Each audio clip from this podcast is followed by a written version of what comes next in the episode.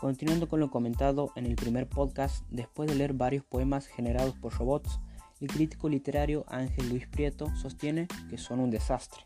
Según afirma, pese a que mantienen unidad temática y la rima está conseguida, le falta ritmo y en cuanto al contenido, es como si estuvieran hechos por un poeta que ha sufrido un ictus.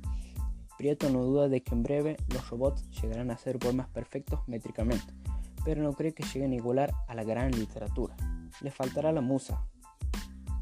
Bueno, pasando a otro tema, Google Brain, que es un equipo de investigación de inteligencia artificial de aprendizaje profundo en Google, dio a conocer sus primeros poemas, fruto de su proyecto que busca imitar el funcionamiento de la mente humana.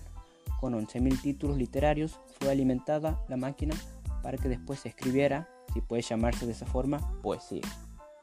Bueno, los investigadores le dieron dos frases, una de inicio y otra de cierre, y la IA de Google Brain las completó con varias oraciones. El resultado, según el gigante Internet, son varios poemas. No hay nadie más en el mundo, no hay nadie más a la vista, solo había algunos que importaban, solo quedaban algunos. Él tenía que estar conmigo, ella tenía que estar con él. Tuve que hacer esto, quise matarlo, comencé a llorar, me volví hacia él. La escritora y poeta colombiana Piedad Bonet leyó algunos y comentó su opinión. Los poemas sí son un desastre. Uno podría encontrar algo más interesante. A mí me dio algo de risa. Me pareció una ingenuidad. No todo lo que está escrito en verso es poesía. Una cosa es versificar y otra cosa es escribir poesía. La versificación puede ser un ejercicio completamente inane y tonto.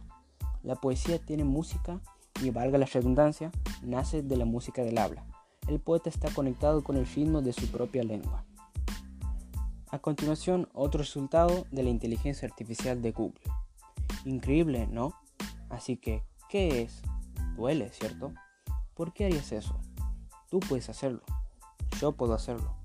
Yo no puedo hacerlo. Yo puedo hacerlo. No lo hago. Puedo hacerlo. No pude hacerlo.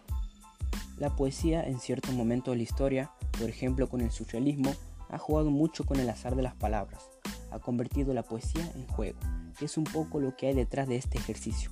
El cadáver exquisito, ejercicio donde tú escribes un verso, el otro escribe otro y así, el que escribe está considerando lo que escribe el otro, en un sentido poético, no mecánico.